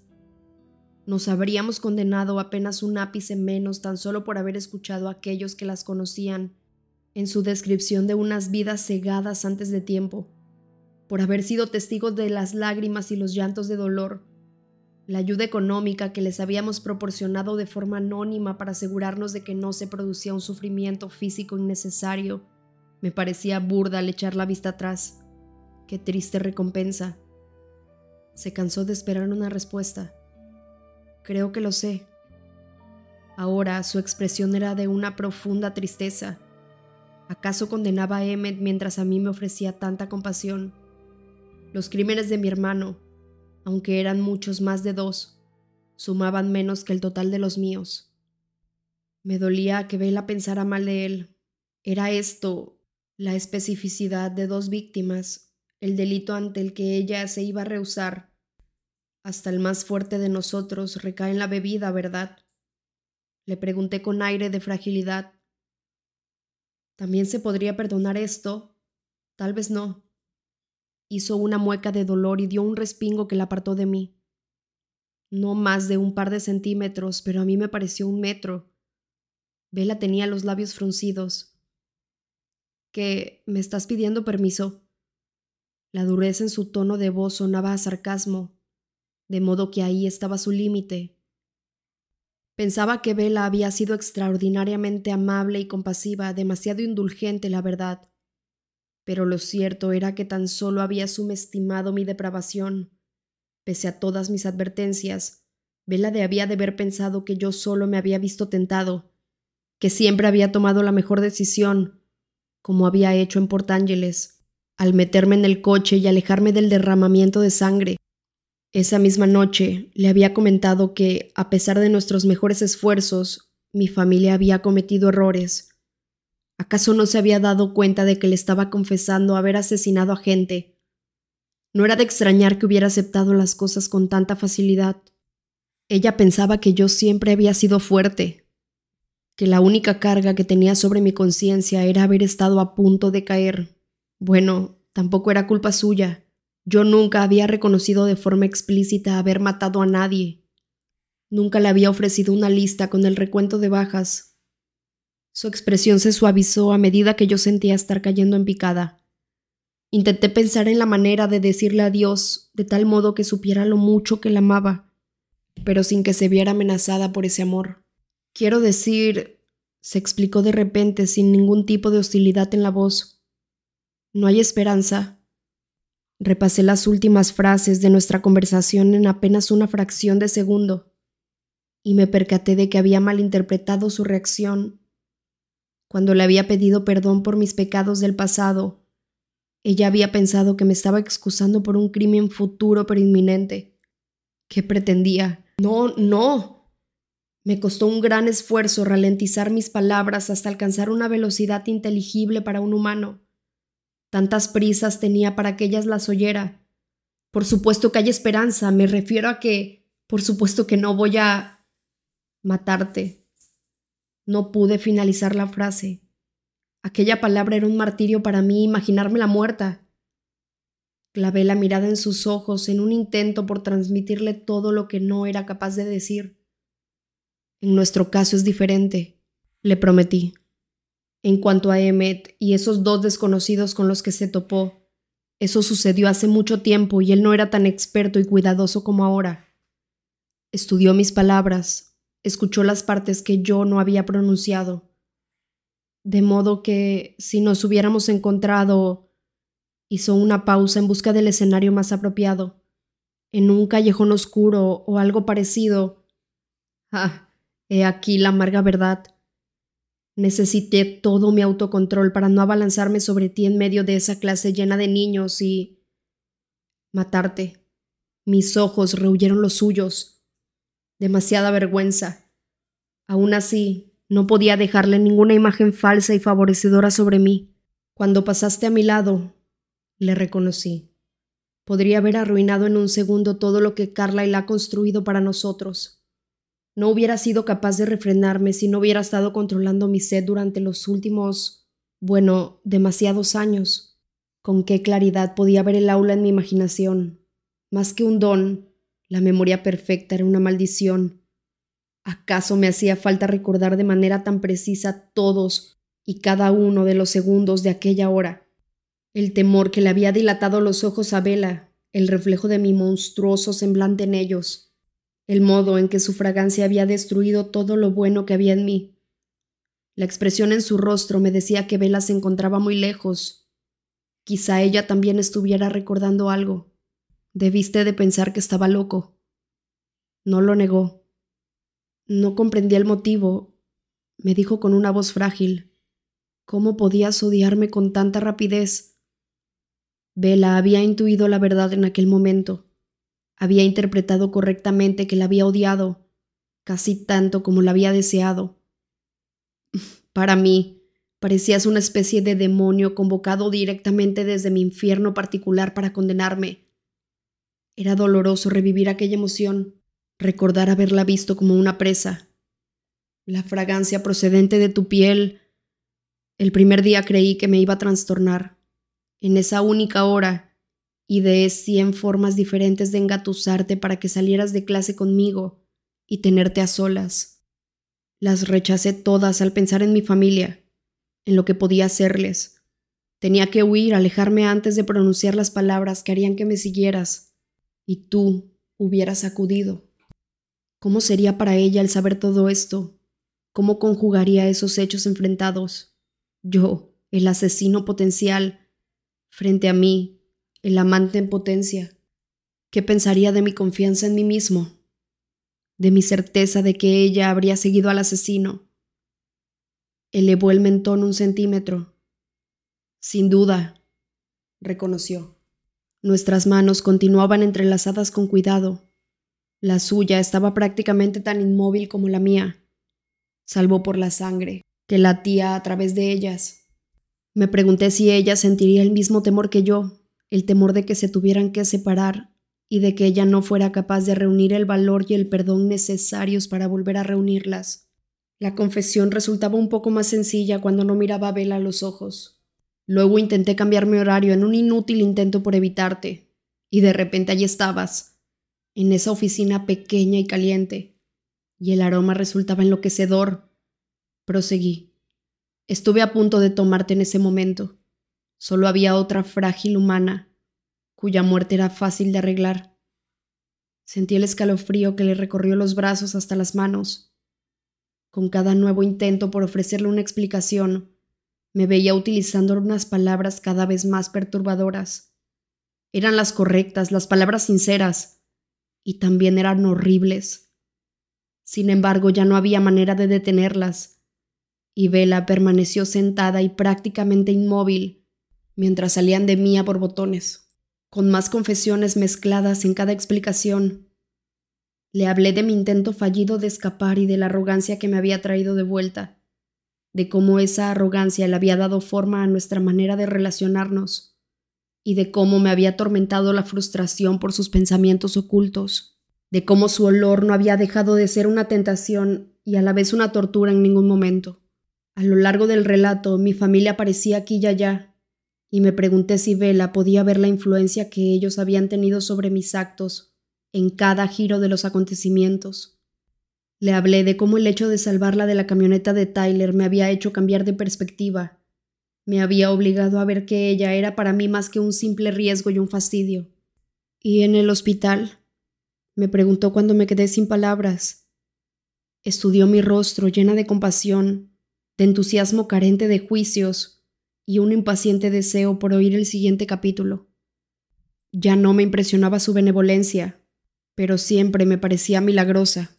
Le expliqué mis recelos, no por el hecho de salvarla, sino por quedar yo al descubierto, y por ende dejar al descubierto a mi familia para que pudiera comprender mi aspereza en el pasillo vacío aquel día. Como es natural, esto nos llevó a las diversas reacciones de mi familia, y me pregunté qué pensaba del hecho de que algunos de ellos hubieran querido silenciarla de la manera más permanente posible. No se estremeció ni dejó entrever temor alguno. Qué extraño debía de ser para ella enterarse de toda la historia, ver cómo la oscuridad se entretejía ahora con la luz que ella había conocido. Le hablé de cómo, después de aquello, había tratado de fingir una total indiferencia hacia ella para protegernos a todos, y de cómo había fracasado por completo. Para mis adentros me pregunté, y no por primera vez, ¿dónde estaría yo ahora de no haber actuado de esa forma tan instintiva ese día en el estacionamiento de la preparatoria si... tal y como le acababa de describir a Vela del modo más grotesco, hubiera permanecido de brazos cruzados y la hubiera dejado morir en un accidente de coche para después quedar al descubierto ante los testigos humanos de la manera más monstruosa posible. Mi familia habría tenido que huir de Forks de inmediato. Supuse que sus reacciones ante esa visión de los hechos habrían sido opuestas a como habían sido en realidad. Básicamente Rosalie y Jasper no se habrían enojado. Quizás sí se habrían puesto una pizca petulantes, pero habían sido comprensivos. Carlyle habría sufrido una profunda decepción, pero aún así habría sido indulgente. Habría llorado Alice la pérdida de aquella amiga a la que jamás había llegado a conocer. Tan solo Esme y Emmet habrían reaccionado de un modo prácticamente idéntico al de sus primeras reacciones. Esme con preocupación por mi bienestar, Emmet encogiéndose de hombros. Sabía que yo habría tenido alguna pequeña noción del desastre que se me había venido encima. Aún en aquel momento, tan pronto y después de haber cruzado apenas unas palabras, Sentía una fuerte fascinación por ella, pero habría sido capaz de imaginar la intensidad de la tragedia. No lo creía. Me habría dolido, sin duda, y después me habría dedicado a esa especie de malvivir vacío que era mi existencia, sin percatarme de lo mucho que había perdido, sin conocer jamás la auténtica felicidad. Habría resultado más sencillo perderla entonces, eso lo sabía. Exactamente igual que jamás hubiera conocido la alegría tampoco habría sufrido la profundidad del dolor que ahora sabía que existía. Contemplé su rostro dulce y amable, tan querido para mí ahora, el centro de mi universo, lo único que querría mirar por el resto de los tiempos. Ella también me miró a mí con el mismo asombro en los ojos, y por todo eso, concluí mi confesión. Hubiera preferido delatarnos en aquel primer momento que irte aquí ahora, sin testigos ni nada que me detenga. Se le dilataron los ojos, no de temor ni de sorpresa, de fascinación. ¿Por qué? me preguntó. Esta explicación sería tan difícil como cualquiera de las otras, con numerosas palabras que odiaba pronunciar, pero ahora también con otras muchas que anhelaba decirle. Isabela, Vela, Solo decir su nombre ya era un placer, como una suerte de declaración. Este es el nombre del que me siento parte. Solté con cuidado una mano y le acaricié el pelo, tan suave, templado bajo el sol. El gozo de una simple caricia, saber que tenía libertad para tenderle la mano en aquel momento, era abrumador. Tomé sus manos de nuevo. No podría vivir en paz conmigo mismo si te causara daño alguno. Odiaba apartar la mirada de su expresión comprensiva, pero era demasiado duro para mí ver en el mismo encuadre aquella otra cara de Vela, la de la visión de Alice, la idea de verte inmóvil, pálida, helada, no volver a ver cómo te ruborizas, no ver jamás esa chispa de intuición en tus ojos cuando sospechas mis intenciones, sería insoportable. Aquella palabra no transmitía ni mucho menos la angustia que había detrás de ese pensamiento pero ya había conseguido terminar con la parte horrible, y ahora podría decir todo aquello que había deseado contarle durante tanto tiempo. Volví a encontrarme con sus ojos, y saboreé el júbilo de esta confesión. Ahora eres lo más importante para mí, lo más importante que he tenido jamás. Así como la palabra insoportable se quedaba corta, estas otras palabras eran el débil eco de los sentimientos que intentaba describir. Esperaba que Bella pudiera ver en mis ojos lo insuficientes que eran. A ella siempre se le daba mejor saber lo que yo tenía en la cabeza que a mí interpretar lo que había en la suya. Me sostuvo aquella mirada exultante por un momento muy breve, y se le ruborizaron las mejillas con un tono rosado, pero sus ojos descendieron entonces hacia nuestras manos. Me estremecí con la belleza del color de su piel, vi su hermosura y nada más. Ya conoces mis sentimientos, por supuesto, me dijo en un hilo de voz, no mucho más allá de un susurro. Estoy aquí, lo que, burdamente traducido, significa que prefiero morir antes que alejarme de ti. No habría creído posible sentir semejante euforia y semejante remordimiento a la vez. Vela quería estar conmigo, maravilloso. Estaba arriesgando su vida por mí, inaceptable. Se le torció el gesto sin dejar de mirar al suelo. Soy idiota. Me eché a reír con aquella conclusión suya. Desde una cierta perspectiva, tenía su parte de razón. Cualquier especie que fuera corriendo tan precipitadamente hacia los brazos de su depredador más peligroso no sobreviviría mucho tiempo. Menos mal que Vela era un caso aparte. Eres idiota. Bromeé con tono amable, y jamás dejaría de estar agradecido por ello. Vela alzó la mirada con un gesto de picardía, y nos echamos a reír los dos juntos. Fue tal el alivio de reírse después de unas revelaciones tan agotadoras, que mis risas pasaron del buen humor al auténtico gozo. Estaba seguro de que ella sentía lo mismo, Estuvimos en absoluta sintonía durante un momento perfecto. Por imposible que fuera, éramos el uno para el otro. En aquella imagen todo estaba fuera de lugar. Un asesino y una inocente tan pegada a él, ambos deleitándose con la presencia del otro, en total armonía.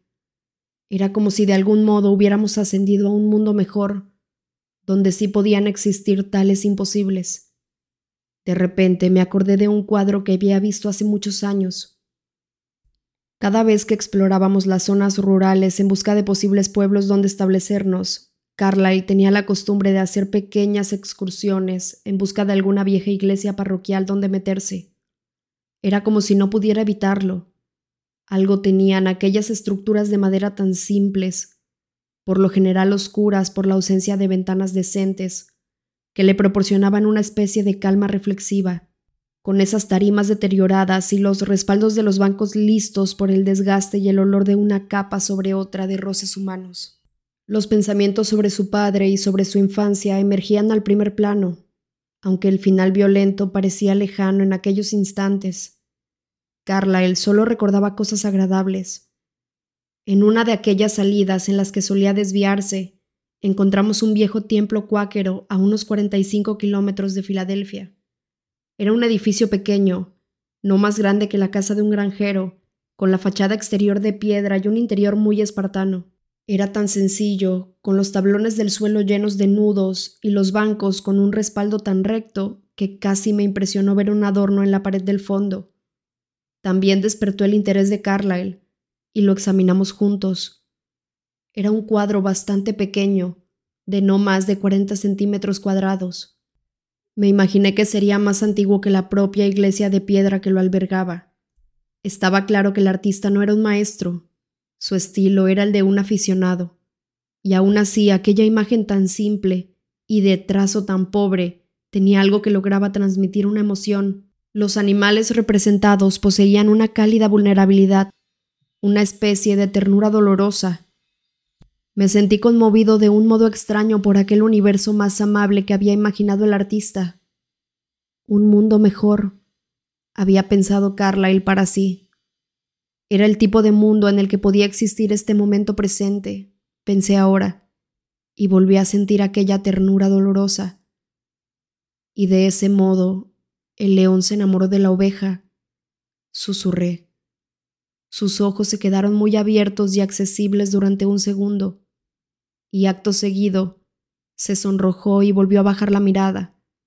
Calmó su respiración por un instante y regresó la sonrisa pícara. ¡Qué oveja tan estúpida! Se rió ella para continuar con la broma. ¡Qué león tan morboso y masoquista! repliqué. Sin embargo, no estaba seguro de que aquella fuera una afirmación sincera en cierto modo sí. Yo estaba provocándome de forma deliberada un dolor innecesario, y lo estaba disfrutando. La definición de manual de masoquismo. Pero el dolor era el precio, y la recompensa era mucho más que el dolor. En realidad, el dolor era algo insignificante. Habría pagado diez veces más. ¿Por qué? murmuró Vela vacilante. Sonreí deseando saber qué pensaba. Sí, Comenzó a formarse una sombra en la arruga de su frente. Dime por qué oíste primero.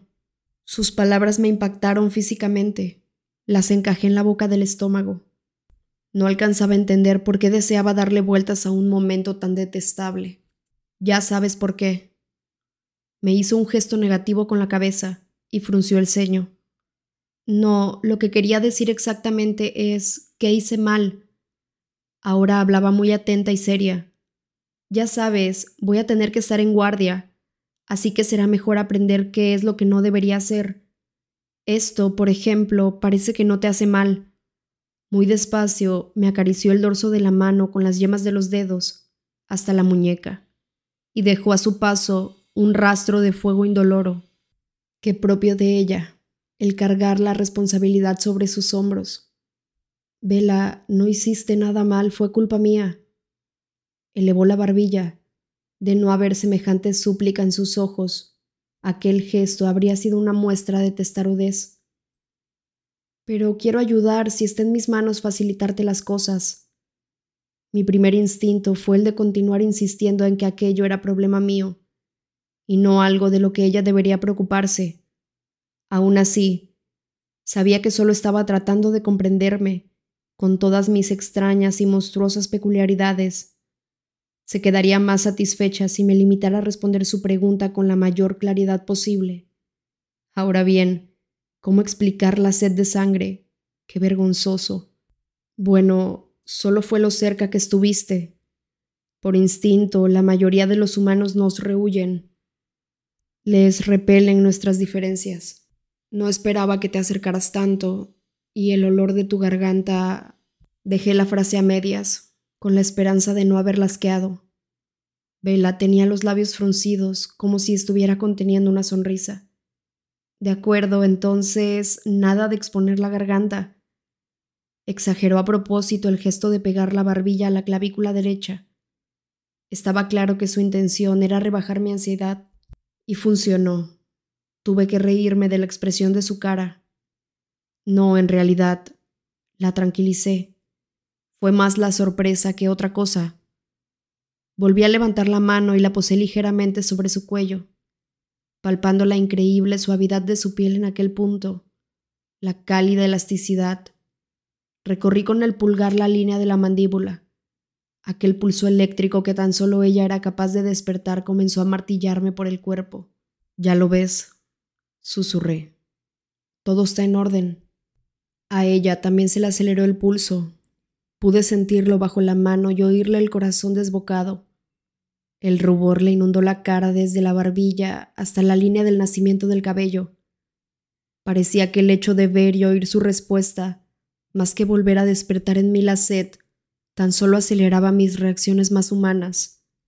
No alcanzaba a recordar ninguna ocasión en la que me hubiera sentido tan vivo. Dudaba incluso de haber experimentado esto alguna vez, ni siquiera cuando todavía estaba vivo. El rubor de tus mejillas es adorable. Separé la mano izquierda de la suya con delicadeza y la dispuse de tal forma que el rostro de Vela quedara acunado entre las palmas de mis manos. Se le dilataron las pupilas y se le aceleró el pulso. Qué deseo de besarla sentí entonces. Sus labios, sinuosos y suaves, siempre entreabiertos, me hipnotizaban y me empujaban hacia ella. No obstante, por mucho que estas nuevas emociones humanas me parecieran ahora mucho más fuertes que cualquier otra cosa, no terminaba de confiar en mí mismo. Sabía que tenía que pasar una prueba más. Pensaba que ya había dejado atrás el nudo de Alice, pero aún me daba la sensación de que faltaba algo.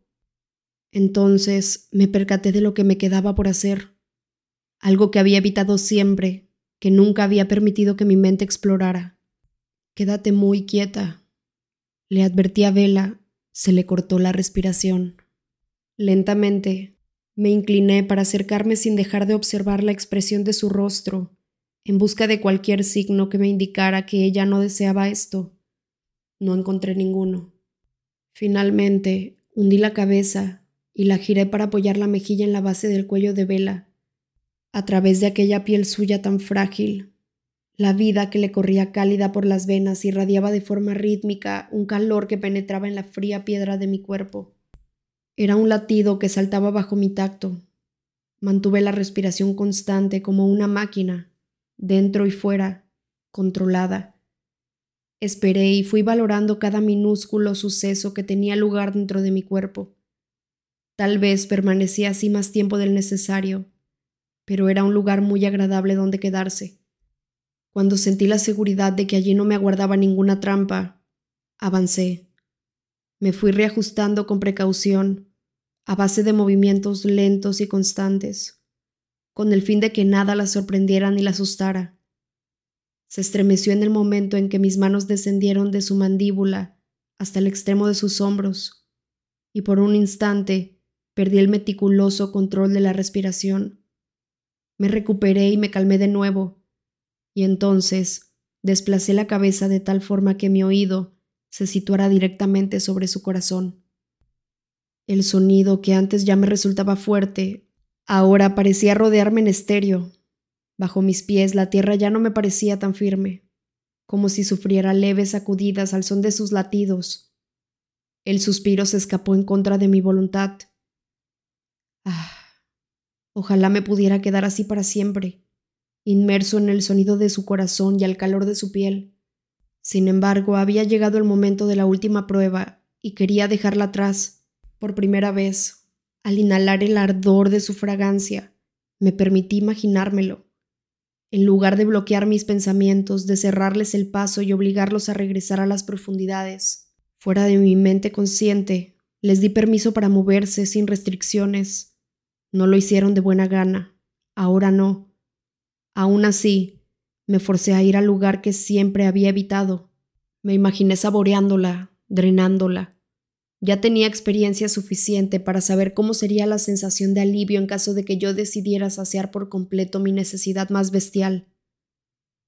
Su sangre ejercía sobre mí una atracción mucho mayor de la que cualquier otro humano con el que me hubiera cruzado. No podía sino asumir que la intensidad del alivio y del placer serían superiores en la misma medida. Su sangre me calmaría la garganta dolorida y se llevaría todos los meses de llamaradas me haría sentir como si nunca hubiera ardido por ella. La paliación del dolor sería total. Me resultaba más difícil imaginar el dulzor de su sangre en la lengua.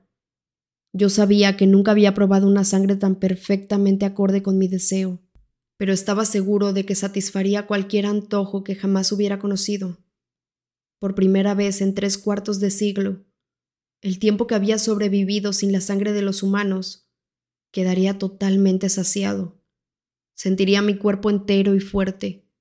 Pasarían muchas semanas antes de que regresara la sed. Reproduje la secuencia de los hechos hasta el final, sorprendido. Incluso mientras dejaba plena libertad a la imaginación de aquellos tabúes, con lo poco que me atraían en este momento, aún ocultando la inevitable secuela, el regreso de la sed, el vacío de un mundo sin ella, no sentía el menor deseo de llevar a la práctica aquellas imaginaciones. En este momento vi también de forma muy clara que no existía un monstruo independiente y que nunca había existido. Ansioso por desconectar la mente de mis deseos, tal y como tenía por costumbre, había personificado esa odiada parte de mí con el fin de distanciarla de las otras partes que consideraba mi yo, igual que había creado a la arpía para darme un enemigo contra el que luchar. Se trataba de un mecanismo de defensa, y no muy bueno, a decir verdad. Era mejor verme como un todo, bueno y malo, y trabajar con esa realidad. Mantuve la respiración estable, y la punzada de su olor puso un agradecido contrapunto al exceso de otras sensaciones físicas que me abrumaban al tenerla entre mis brazos.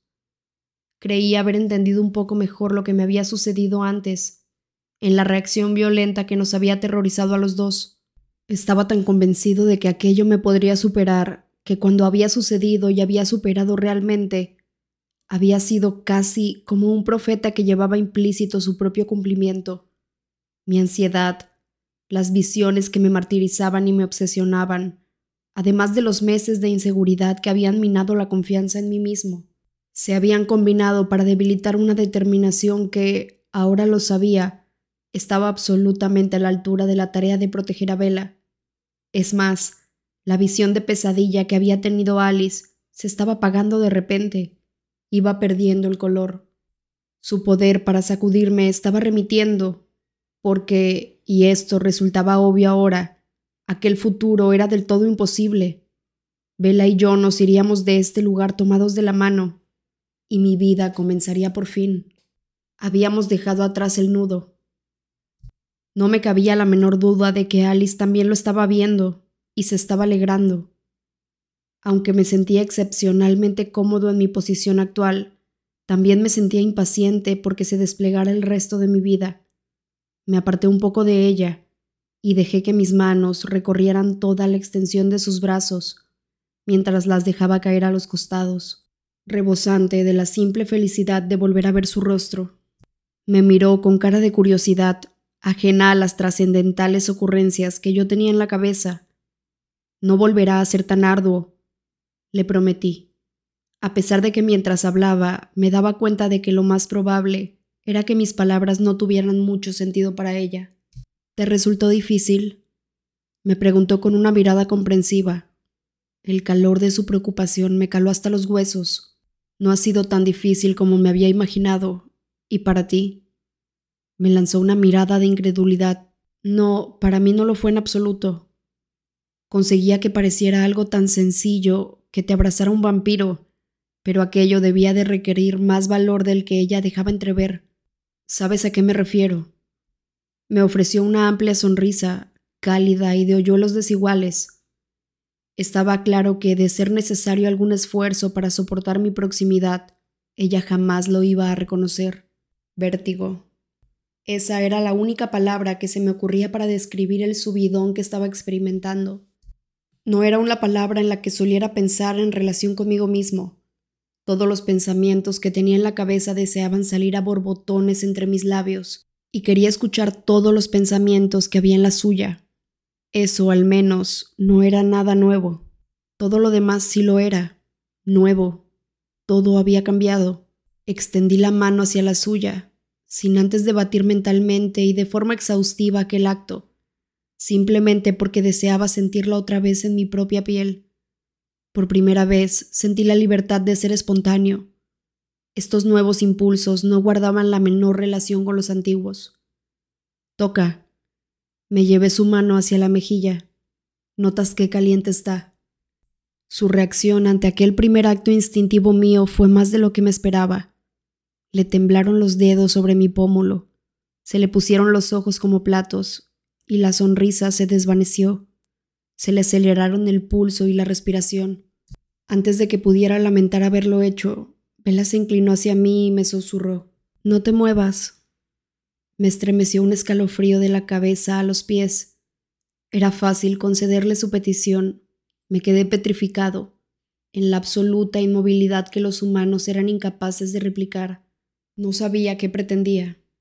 Parecía improbable que quisiera acostumbrarse a la ausencia de un sistema circulatorio en mi cuerpo, pero estaba impaciente por averiguarlo. Cerré los ojos no estaba seguro de si lo había hecho para liberarla de la cohibición de mi escrutinio o porque yo no deseaba que nada me distrajera en aquel instante. Comenzó a mover la mano muy despacio. Primero me acarició la mejilla. Con las yemas de los dedos me rozó los párpados cerrados y después trazó un semicírculo por debajo de ellos. Allá donde su piel se encontraba con la mía, me dejaba el rastro de un calor hormigueante. Me recorrió la nariz de arriba abajo y después, con un temblor más pronunciado ahora en los dedos, la silueta de los labios. Mi estado pétreo se derritió. Dejé que se me abriera ligeramente la boca para poder inhalar la cercanía de Vela. Un dedo me volvió a acariciar el labio inferior y luego su mano se apartó. Sentí el aire frío entre nosotros cuando se separó de mí. Abrí los ojos y me encontré con los suyos. Estaba arrebatada el pulso aún acelerado. Sentí un eco fantasma de aquel ritmo dentro de mí, en mi propio cuerpo, aunque no había sangre ninguna que lo impulsara. Deseaba tantas cosas, cosas que no había sentido necesidad de experimentar en toda mi existencia inmortal antes de conocerla.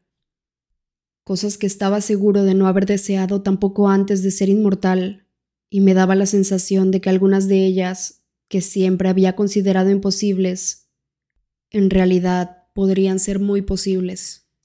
Pero aunque me sentía cómodo con ella ahora mismo en lo que a la sed se refería, yo seguía siendo demasiado fuerte. mucho más fuerte que ella, cada miembro de mi cuerpo inflexible como el acero.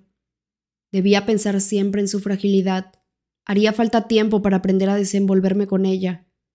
Me estaba mirando fijamente, a la espera, preguntándose qué pensaba de sus caricias. Querría. querría que pudiera sentir la complejidad. Tartamudeé tratando de hallar las palabras para explicárselo. La confusión que yo siento, que pudieras entenderlo. Presa de la brisa, un rizo de su pelo danzaba bajo el sol y se teñía de su luz con un resplandor rojizo. Alargué la mano para percibir entre los dedos la textura de aquel mechón errante. Y entonces, al estar tan cerca, no pude resistirme a acariciarle la cara. Su mejilla tenía el tacto del terciopelo al calor del sol. Inclinó la cabeza sobre mi mano, pero sus ojos no se desviaron de mi rostro. Dímelo, suspiró. No acertaba a imaginar por dónde empezar siquiera. Dudo que sea capaz. Por una parte, ya te hablé del hambre, la sed, le ofrecí una media sonrisa de disculpa, y te dije la criatura deplorable que soy y lo que siento por ti. Creo que por extensión puedes comprenderlo, aunque probablemente no puedas identificarte por completo porque no eres adicta a ninguna droga. Pero fue como si los dedos se me fueran a sus labios por su propia cuenta y riesgo. Los acaricié con suavidad. Por fin, eran más suaves de lo que me había imaginado, más cálidos. Pero hay otros apetitos. Proseguí. Apetitos que ni siquiera entiendo, que me resultan ajenos. Me volvió a mirar con ese leve escepticismo en la cara. Puede que lo entienda mejor de lo que crees. No estoy acostumbrado a tener apetitos tan humanos, le reconocí Siempre es así. La corriente desbocada que me crepitaba por el cuerpo, la atracción magnética que tiraba de mí hacia adelante, la sensación de que tal vez nunca llegara a ver una proximidad lo bastante cercana. No sé. Hizo una pausa, planteándoselo. Para mí también es la primera vez. Tomé sus dos manos entre las mías. No sé cómo estar cerca de ti. Le previne. No sé si podré dónde establecer los límites para mantenerla a salvo, cómo evitar que el deseo egoísta forzara los límites de un modo imprudente. Cambió de postura para estar más cerca de mí. Me mantuve quieto y atento mientras ella recostaba el lado de la cara sobre la piel desnuda de mi pecho. Nunca había estado más agradecido por la influencia de Alice en mi atuendo que en aquel preciso instante. Se le cerraron los ojos, Soltó un suspiro de satisfacción. Esto basta. La invitación implícita no era algo que yo fuera capaz de resistir. Me sabía capaz de hacer bien aquello. Con un cuidado meticuloso, la envolví con delicadeza y la tuve realmente entre mis brazos por primera vez. Presión de los labios sobre su coronilla, inspirando el calor de su fragancia. Un primer beso, si bien furtivo, no correspondido. Soltó una carcajada. Lo haces mejor de lo que tú mismo crees. Tengo instintos humanos, le murmuré contra el pelo. Puede que estén enterrados muy hondo, pero están ahí. El paso del tiempo se volvió insignificante con ella ahí acurrucada en mis brazos, mis labios en sus cabellos. Su corazón se movía lánguido ahora. La respiración era lenta y estable sobre mi piel. No percibí el cambio hasta que la sombra de los árboles cayó sobre nosotros. Sin los reflejos que despedía mi piel, la pradera se volvió más oscura de pronto, más noche que atardecer. Vela dejó escapar un profundo suspiro, no de satisfacción esta vez, sino de pesar. Tienes que irte. Imaginé. Creía que no podías leer mi mente. Sonreí de oreja a oreja y le di un último beso a escondidas en lo alto de la cabeza. Cada vez resulta más fácil. Llevábamos mucho tiempo ahí, aunque ahora me parecieran unos simples segundos. Pela tendría necesidades humanas que no estaba atendiendo. Pensé en la larga y lenta caminata hasta llegar a la pradera y tuve una idea. Me aparté, reacio a ponerle fin a nuestro abrazo, viniera lo que viniera a continuación, y le posé las manos con suavidad sobre los hombros. ¿Puedo enseñarte algo? Le pregunté. ¿Qué cosa? me preguntó ella con un aire de sospecha en la voz. Me percaté de que el tono de mi voz había sido algo más que un poco entusiasta. Te voy a enseñar cómo viajo por el bosque, le expliqué. Frunció los labios, dubitativa, y surgió la arruga del entrecejo más profunda que antes, incluso más que cuando había estado a punto de atacarla. Me dejó un tanto sorprendido. Solía ser tan curiosa e intrépida. No te preocupes, la tranquilicé. No te preocupes, vas a estar a salvo, y llegaremos al coche mucho antes.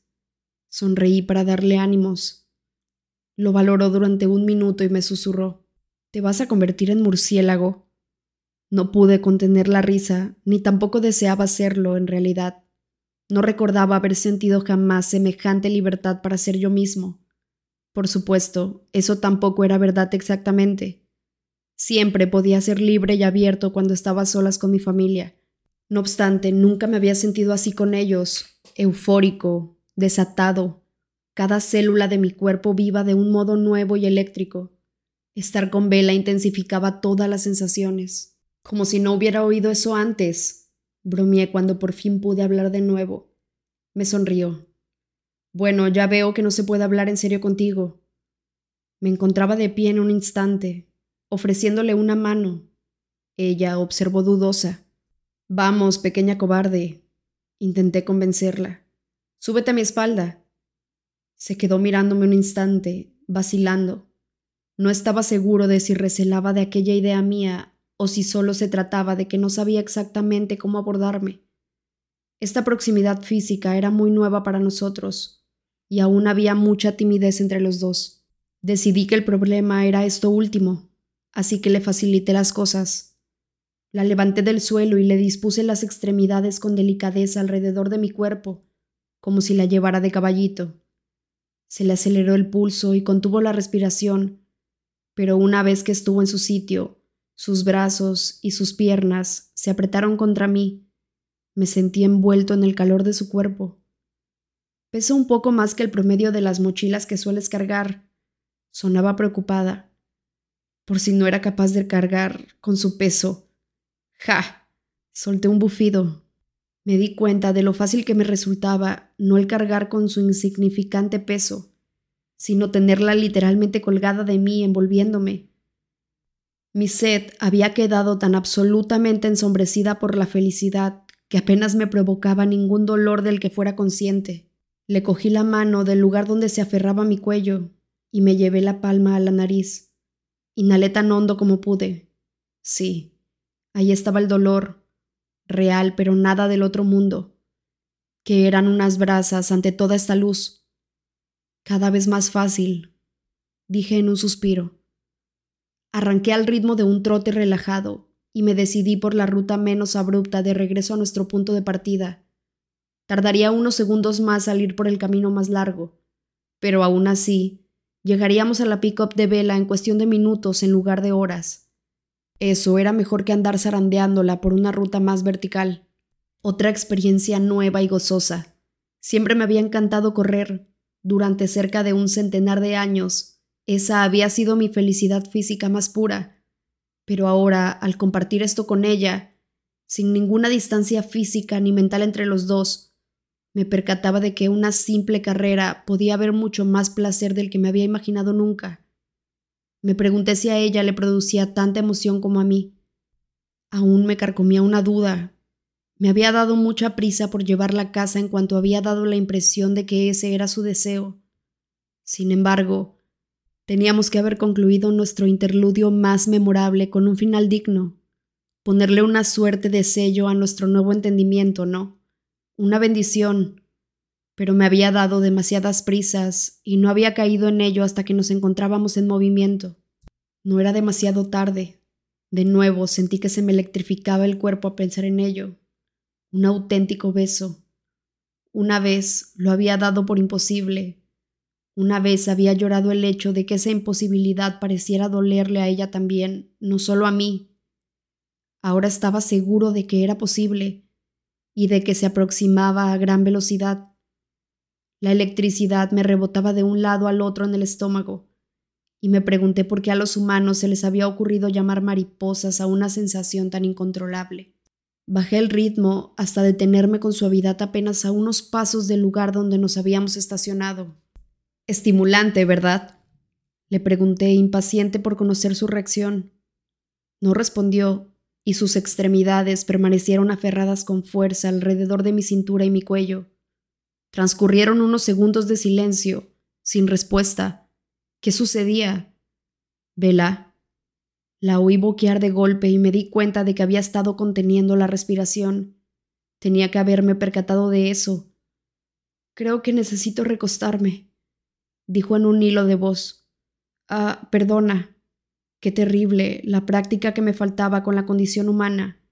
Ni siquiera se me había ocurrido la posibilidad del mareo por el movimiento. Perdona. Aguardé a que me soltara, pero no relajaba uno solo de los músculos contraídos. Creo que necesito ayuda, susurró. Con unos movimientos lentos y delicados, le liberé primero las piernas, después los brazos y la jalé para que me rodeara, y así tenerla acurrucada contra mi pecho. Al principio me alarmó el color de su rostro, pero ya había visto antes aquel blanco verdoso. Aquel día también la había sostenido entre mis brazos, pero qué asunto tan distinto era ahora. Me arrodillé y la dejé sobre unos helechos blandos. ¿Cómo te sientes? Mareada, creo. Pon la cabeza entre las rodillas, le aconsejé. Lo hizo de manera automática, como si fuera una respuesta estudiada. Me senté a su lado. Mientras escuchaba su respiración mesurada, me sorprendí al descubrir que estaba más inquieto de lo que la situación lo ameritaba. Sabía que aquello no era nada serio, poco más que unas náuseas, y aún así verla pálida y mareada me preocupaba más de lo razonable. Unos instantes después, Bella probó levantar la cabeza. Una tenue pátina de sudor le perlaba la frente. Supongo que no fue buena idea, dije entre dientes, sintiéndome como un verdadero asno. Me dedicó una sonrisa débil. Fue muy interesante, me mintió. Vaya, Resoplé con amargura. Estás blanca como un fantasma, tan blanca como yo. Tomó aire muy despacio. Creo que debería haber cerrado los ojos. Sus párpados obedecieron en cuanto Vela pronunció las palabras. Recuérdalo la próxima vez. Estaba recuperando el color, y mi tensión se alivió de manera proporcional al tono del rosa que le teñía las mejillas. La próxima vez. soltó un gruñido teatral. Me eché a reír ante aquella pretendida cara de pocos amigos. Fanfarrón, masculló. Sobresalió su labio inferior, curvo y carnoso. Parecía increíblemente suave. Me imaginé cómo cedería ese labio, nos acercaría más aún. Me arrodillé delante de ella. Me noté nervioso y también inquieto y también impaciente y también inseguro. El anhelo de estar más cerca de ella me recordaba a la sed que antes me dominaba. Esto también era exigente, imposible de ignorar. Sentía el calor de su aliento contra mi rostro. Me incliné para acercarme más. Vela, abre los ojos. Obedeció despacio, mirándome a través de esas densas pestañas por un segundo antes de alzar la barbilla, para que nuestros rostros quedaran alineados. Mientras corría estaba pensando... Mi voz se quedó suspendida en el aire. Aquel no era el comienzo más romántico. Entornó los ojos. En no estrellarnos contra los árboles, espero. Me eché a reír mientras ella intentaba contener una sonrisa. Tonta vela. Correr es mi segunda naturaleza, no es algo en lo que tenga que pensar. Fanfarrón, repitió con más énfasis esta vez. Nos habíamos desviado del tema. Qué sorprendente que esto fuera siquiera posible, con lo cerca que estaban nuestros rostros. Sonreí y reconduje la conversación. No, pensé que hay algo que quiero intentar. Le puse las manos con ligereza a ambos lados de la cara, dejándole espacio de sobra para apartarse en caso de que fuera algo que ella no deseaba. Se le cortó la respiración e inclinó la cabeza de forma automática para acercarse a mí. Utilicé poco más de una décima de segundo para recalibrarme, comprobar todos y cada uno de los sistemas de mi cuerpo, para estar absolutamente seguro de que nada me iba a tomar desprevenido. La sed estaba bajo control, trasladada hasta lo más hondo de mis necesidades físicas. Regulé la presión de sus manos, de los brazos, la manera en que mi torso se curvaba hacia ella, para que mi roce contra su piel fuera más leve que el de la brisa. Aunque estaba seguro de que la precaución era innecesaria, contuve el aliento. Al fin y al cabo, uno nunca podría ser demasiado cuidadoso. Se cerraron sus párpados. Cubrí la minúscula distancia que nos separaba, y mis labios se apoyaron delicados sobre los suyos. Aunque pensaba que estaba listo, no me encontraba completamente preparado para aquella combustión. Qué extraña alquimia era esta, donde el roce de unos labios era muchísimo más que el roce de unos dedos. Carecía de toda lógica que el simple contacto entre aquella parte específica de la piel fuera mucho más potente que cualquier otra cosa que yo hubiera experimentado. Sentí como si un nuevo sol surgiera de un estallido, en el punto de encuentro de nuestros labios, y como si todo mi cuerpo se llenara, a punto de explotar, con su brillante luz. No tuve más que una fracción de segundo para lidiar con la fuerza del beso antes de que la alquimia alcanzara vela Reaccionó con un jadeo ahogado. Se abrieron sus labios sobre los míos. Su aliento febril me quemó la piel. Sus brazos me rodearon el cuello. Sus dedos se enredaron en mi pelo. Y Vela utilizó aquel punto de apoyo para apretar los labios con más fuerza sobre los míos. Unos labios que percibía más calientes ahora, con el flujo de una sangre renovada. Los abrió más, una invitación una invitación que no sería seguro para mí aceptar. Con tiento y la fuerza más leve posible, liberé su rostro del mío y dejé las yemas de los dedos en el mismo lugar de su piel para mantenerla a aquella distancia. Aparte de ese pequeño cambio, me mantuve inmóvil e intenté al menos separarme de la tentación, aunque no ignorarla. Percibí el desagradable retorno de varias reacciones predatorias un exceso de veneno en la boca, la tensión en mi interior, pero se trataba de respuestas superficiales, aunque tal vez fuera injusto afirmar que la racionalidad lo tenía todo bajo control. Al menos, lo que le restaba de veracidad a esa aversión no era un desenfreno por alimentarme. La pasión que me tenía cautivo era mucho más agradable. Sin embargo, su naturaleza no eliminaba la necesidad de moderarla. La expresión de Vela fue al mismo tiempo de sobrecogimiento y de disculpa. Uy, dijo. No pude evitar pensar en lo que podrían haber precipitado sus inocentes actos apenas unas horas antes. Eso es quedarse corto. Coincidí. Vela no era consciente de los avances que yo había hecho hoy, pero siempre se había comportado como si yo tuviera un perfecto autocontrol, aun cuando eso no era cierto. Era un alivio sentirme por fin merecedor de parte de esa confianza. Intentó retroceder, pero yo tenía las manos detenidas en su rostro. Debería... No, le garanticé. Es soportable, aguarda un momento, por favor. Quería ser muy cuidadoso para que no se me escapara nada. La musculatura ya se me había relajado y se había disipado el flujo del veneno. Era más difícil rechazar el impulso de rodearla con los brazos y darle continuidad a la alquimia de los besos. Pero recurrí a mis décadas de práctica del autocontrol para tomar la decisión correcta. Listo, le dije cuando me sentí totalmente en calma. Vela estaba conteniendo otra sonrisa. ¿Soportable? me preguntó. Me eché a reír. Soy más fuerte de lo que pensaba. Jamás me habría creído capaz del autocontrol que poseía ahora. Era un proceso rapidísimo. Es bueno saberlo. Desearía poder decir lo mismo, lo siento. Después de todo, solo eres humana. Vela elevó la mirada al cielo ante un chiste tan malo. Muchas gracias. Aquella luz que me había colmado el cuerpo durante nuestro beso no había desaparecido. Era tal la alegría que sentía que no estaba seguro de cómo contenerla toda. Esa felicidad tan abrumadora y el desconcierto en general me generaban preocupación de no estar siendo lo bastante responsable.